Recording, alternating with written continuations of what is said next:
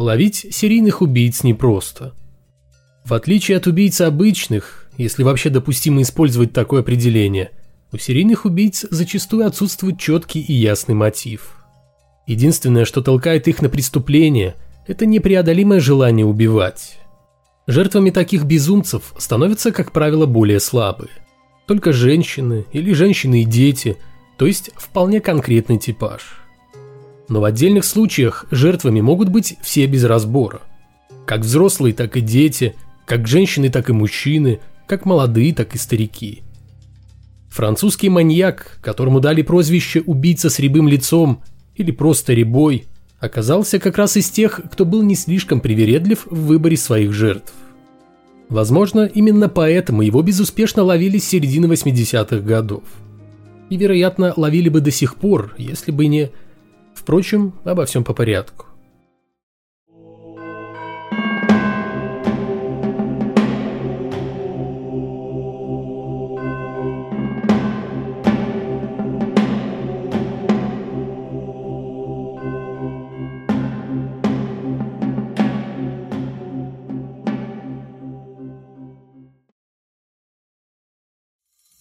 Этот маньяк и убивал, и насиловал, причем нередко жертвам насилия он сохранял жизнь.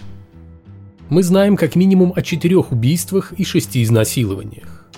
Самое резонансное преступление, приписываемое Рибому, было совершено в 1986 году в Париже. Именно тогда во Франции заговорили о таинственном убийце с характерной запоминающейся внешностью, но которому, несмотря на это обстоятельство, все же удается оставаться неизвестным и продолжать насиловать и убивать. 5 мая 1986 года в Париже в многоэтажном доме по улице Пяти произошла ужасная трагедия. Была изнасилована и убита 11-летняя Сесиль Блок. Каждое утро девочка шла в школу одна. Ее родители и сводный брат Люк Ришар покидали дом раньше. В тот роковой понедельник все шло своим чередом. Правда, уходя по своим делам, родственники Сесиль встретили в подъезде странного человека лет 25-30 высокого, с темными каштановыми волосами и отметинами на лице, может быть от оспы или какого-то кожного заболевания. Он вежливо поздоровался и пожелал Люку Ришару очень, очень хорошего дня. Далее события развивались следующим образом. Ближе к обеду Сюзанна Блок звонит домой, чтобы удостовериться, что дочь вернулась из школы, но трубку никто не берет. Женщина набирает номер учебного заведения.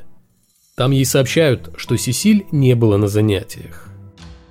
Встревоженные родители едут домой и не находят там дочери. Нет там и ее портфеля. Начинаются поиски, в ходе которых становится ясно, что никто не видел, как Сесиль шла в школу. Пока едет полиция, охранник здания осматривает помещение и обнаруживает в подвале под старым ковром безжизненное тело девочки. Экспертиза показала, что Сесиль ударили ножом в грудь, изнасиловали и задушили веревкой. Отпечатков пальцев на месте преступления не было. Зато был взят образец найденной на теле девочки спермы, который мог бы оказаться полезным для установления личности преступника, поскольку двумя годами ранее была открыта генетическая дактилоскопия. Однако для этого нужно было найти подозреваемого. После опроса соседей, поисков и арестов людей, чья причастность к преступлению после проверки не подтвердилась, единственным подозреваемым у следствия остался тот самый незнакомец, который пожелал хорошего дня брату Сесиль. Попасть в дом для него, похоже, не составило большого труда. Домофон в тот день был сломан. Фоторобот предполагаемого убийцы разослали во все полицейские участки района, а также распространили через прессу. Полицейские буквально рыли носом землю – ходе расследования были подняты старые дела. Одно из них в точности повторяло события, случившиеся 5 мая на улице Пяти. Месяцем ранее, 7 апреля, в Париже неизвестный напал в лифте на восьмилетнюю девочку. Силой заставил ее спуститься в подвал, где изнасиловал и убил. Другая жертва насилия, оставшаяся в живых, описала напавшего на нее человека, похожего на фоторобот-убийцы Сесиль Блок. Так стало ясно, что полиция имеет дело с серийным маньяком. При этом преступник, заходя в лифт вместе с жертвой, дабы втереться к ней в доверие, нередко представлялся сотрудником полиции. А в более поздних случаях пережившие нападение не замечали у насильника каких-либо проблем с кожей. Может быть, преступников было несколько, или шрамы Рябова от угревой сыпи со временем исчезли. Спустя год после трагической гибели Сесиль Блок в Париже произошло двойное убийство. 29 апреля 1987 года в районе Море были найдены тела 38-летнего инженера Жили Полити и его 20-летней домработницы Ирмгард Мюллер. Мужчина лежал в спальне голым лицом вниз. Его руки и ноги были связаны за спиной, а на теле имелись порезы и следы от ожогов. По всей видимости, его пытали, резав ножом и тушив об него окурки.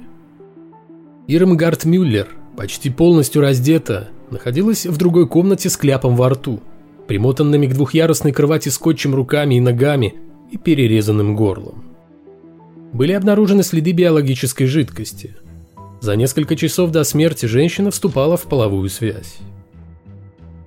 Детективы предположили, что домработница знала убийцу, тем более что нашлись свидетели, которые накануне убийства видели высокого молодого человека, который разговаривал с кем-то по домофону, а затем вошел в открытую дверь. Допросы знакомых Ирмгард не дали никаких результатов. Из 30 фамилий мужчин, упомянутых в ее записной книжке, полиция сумела идентифицировать только 29. Один так и остался неизвестным. Указанное в блокноте имя не вывело следователей на реального человека. Концу 80-х годов преступника так и не вычислили. Дело Сесиль Блок не закрыли, однако расследование было приостановлено – Дерзкие преступления тем временем продолжались. Маньяк все еще находился на свободе. Карин Леруа было 19 лет. В июле 1994 года ее тело обнаружили на опушке леса спустя месяц после похищения. Способ убийства девушки позволил следователям провести параллель между ее убийцей и все еще не пойманным Рябым. Все совпадало в деталях. Карин пропала недалеко от того места, где в том же году похитили и изнасиловали 11-летнюю школьницу. А форма следов удушения в точности повторяла следы удушения двойного убийства 87-го. Но тогда преступник вновь остался безнаказанным. Мать Карин до сих пор не оставляет надежд когда-нибудь узнать, кто и за что лишил жизни ее дочь. Убив Карин Леруа, Рибой внезапно залег на дно. Во всяком случае, нераскрытых преступлений, почерк которых связывал бы их с таинственным маньяком, с 94 -го года больше не было. Что случилось с убийцей? Он переехал, оказался в тюрьме или умер. Впоследствии исчезновению Рябова найдется вполне логичное объяснение. Однако в середине 90-х до поимки преступника было еще далеко.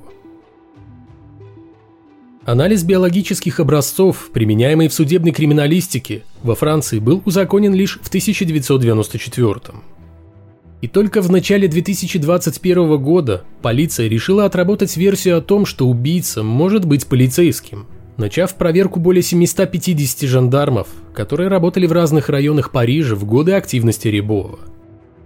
К тому моменту сравнение образца ДНК маньяка, взятого с места двойного убийства 87-го, с биологическими образцами, найденными на местах других преступлений, связали его с конкретными убийствами и изнасилованиями. В частности, подтвердилась вина Рябова в убийстве Политии Мюллер, а также в изнасиловании 11-летней девочки в 94-м. Когда убийца понял, что полиция не просто идет по его следу, а уже наступает ему на пятки, он решил во всем признаться однако сделал это весьма оригинально. 29 сентября 2021 года, через несколько дней после звонка из полиции с требованием сдать анализ ДНК для его последующего сравнения с ДНК маньяка Рябова, в съемной квартире в городке Легро-Дюруа нашли тело бывшего жандарма, 59-летнего Франсуа Верова. Мужчина покончил жизнь самоубийством, оставив предсмертную записку. В ней он сообщил, что является тем, кого долгие годы безуспешно искала парижская полиция, не указав, однако, ни имен, ни подробностей, будто бы совершенных им преступлений. Веров написал, что смог избавиться от пагубной тяги убивать, так называемых импульсов агрессии, женившись и заведя детей. Из его записки можно заключить, что к убийствам Веров не возвращался после 97-го. Неуловимый Рябой сошел с криминальной сцены, как считалось, в 1994-м. А это значит, что детективам, возможно, придется найти еще нескольких, доселе неизвестных жертв серийного убийцы и насильника. Проведенный анализ ДНК Верова и Рябова показал – это одно и то же лицо – с 1983 по 1988 годы Веров служил в национальной жандармерии, а затем офицером в полиции. В конце 90-х он вышел на пенсию, оставив о себе память ответственного, профессионального, вежливого и отзывчивого стража правопорядка, а также примерного семьянина и любящего отца двоих детей. ДНК Верова совершенно точно была найдена во время осмотра пяти мест преступлений. 1986 год. Изнасилование восьмилетней девочки и убийство Сесиль Блок. 1987. Убийство Жили Полити и Ирмгард Мюллер, а также изнасилование 14-летней девочки. 1994 год. Похищение и изнасилование 11-летней девочки. Все указывает на то, что убийца по прозвищу Рибой наконец-то найден – Наука помогла так или иначе совершить правосудие. Но в делах о похищениях, изнасилованиях и убийствах, к которым причастен Веров, все еще остается много неясного. Пока что под вопросом убийства Карин Леруа. ДНК преступника не было обнаружено, и другие похожие преступления, все еще остающиеся нераскрытыми. Поможет ли установление личности маньяка, который унес свои секреты в могилу, ответить на вопросы следствия и создать полную картину преступлений, покажет время. Адвокат, представляющий интересы жертв Рябова, намерен добиваться продолжения расследования до полного, насколько это возможно, выявления всех обстоятельств преступлений и установления точного количества жертв французского маньяка.